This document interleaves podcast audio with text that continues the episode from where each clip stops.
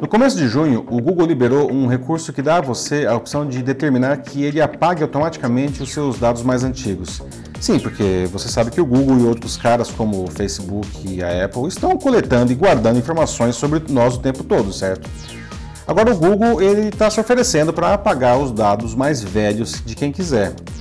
Parece bacana, né? Só que pouquíssima gente sabe disso e dos que sabem, a maioria não vai usar esse recurso. Então por que que eu estou falando disso aqui? Porque isso não é uma curiosidade técnica, é algo que determina como nós levamos a nossa vida todos os dias, todos nós. Sabe por quê?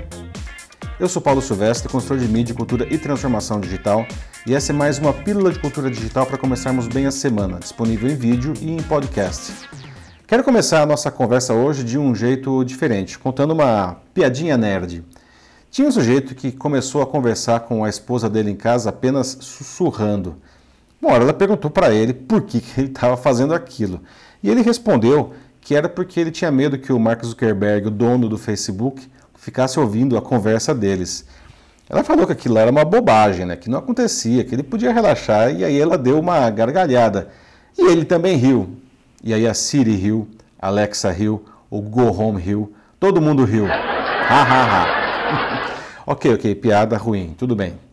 Mas ela é perfeita para mostrar o cenário que eu quero conversar aqui com vocês hoje. E o fato é que somos continuamente monitorados e cada vez mais. Né? Isso não é, aliás, nenhuma novidade, a gente já cansou de falar disso aqui nesse canal, inclusive. Nós somos monitorados pelos assistentes virtuais como o Alexa e o Google Home da piadinha que eu acabei de contar, mas a gente também é monitorado por vários eletrodomésticos. Né? E nesse caso, o mais interessante é a nossa Smart TV, que é um computador poderoso com microfone e às vezes com câmera conectada na internet o tempo todo e que não desliga nunca, né? Hoje a gente só desliga, na verdade, a tela da TV. O sistema continua ligado para eu poder, por exemplo, falar: Olá, Smart TV. E aí a TV liga pelo meu comando de voz. Olha só, já, já ligou. Bom, nos Estados Unidos tem alguns modelos de TV que, inclusive, quando você compra, você tem que aceitar um termo de uso da TV. E em determinado momento, é, ele diz para você não fazer na frente da TV, que tem câmera e microfone, algo que você possa se arrepender depois. Hum? Entendeu? Hã? Hum? Pois é. Daqui a pouco, até a nossa torradeira vai nos monitorar. Não? Até as nossas roupas já fazem isso. Não? Eu nem estou falando dos smartwatches como os da Apple e os da Samsung, que eles também ficam de olho na gente. Não? Estou falando de outras coisas, como por exemplo tênis, que ficam olhando se a gente está pisando direito e passando essa informação para o nosso celular, que depois pode nos dar as dicas de como melhorar nisso, que é legal. Ou para avisar que está na hora de comprar um tênis novo, né? e ele passa essa informação para a gente e também para o fabric fabricante, claro. Né? Mas nada, nada mesmo coleta mais dados nossos que os nossos smartphones. Primeiro porque é a única coisa que a gente carrega o tempo todo com a gente. Né? A gente até dorme com o smartphone do nosso lado. Aliás, tem até aplicativos para medir a qualidade do nosso sono, é mole?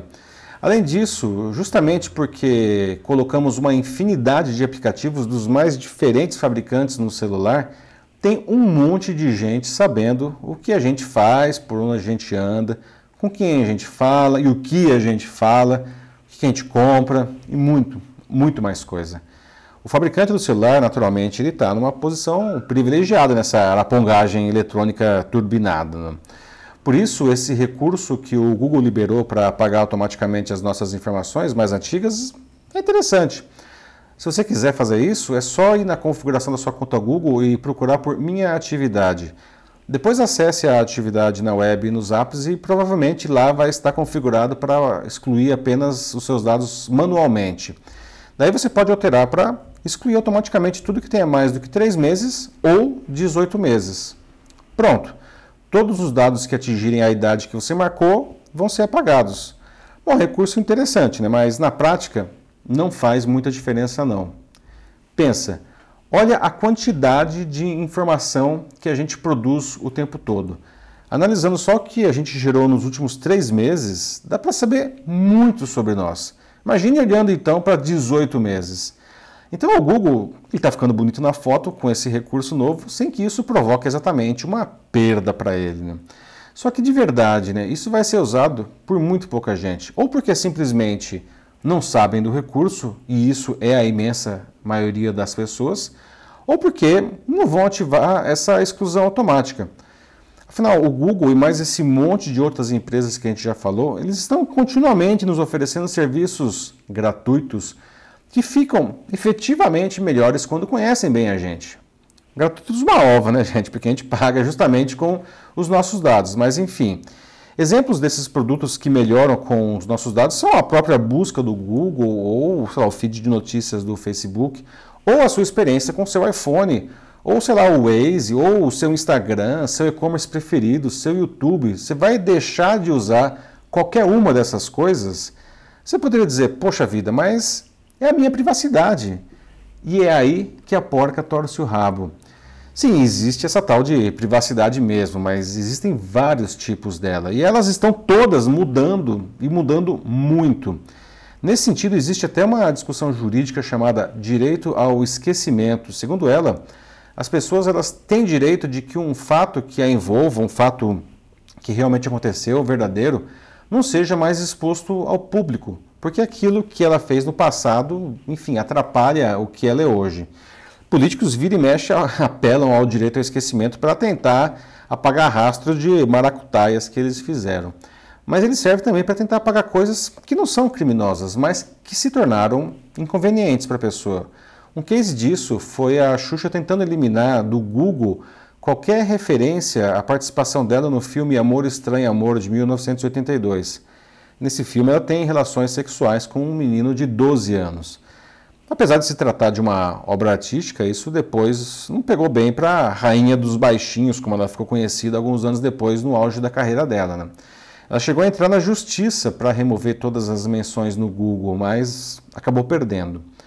A grande discussão em torno do direito ao esquecimento é que ele conflita com a liberdade de expressão ou de informação. Por exemplo, eu não poderia mencionar esse caso da, da Xuxa aqui no vídeo, não. Isso é um case que é usado em todo tipo de curso de direito, não. Simplesmente inviável, né? Tem, eu posso citar, isso é um negócio que aconteceu, não, e é super emblemático.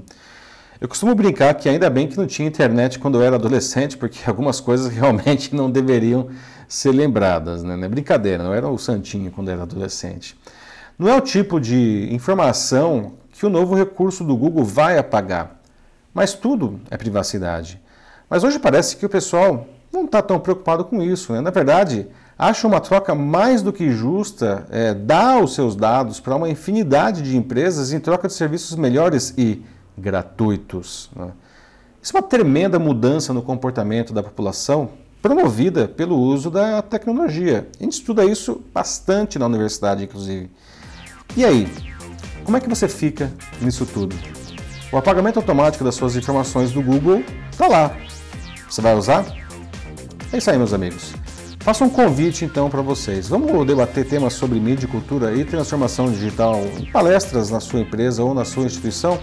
Isso é um jeito sensacional de motivar e melhorar as mais diferentes equipes. Tá? É só mandar um, para mim aqui uma mensagem na rede mesmo. Eu sou Paulo Silvestre, consultor de mídia, cultura e transformação digital. Um fraternal abraço. Tchau.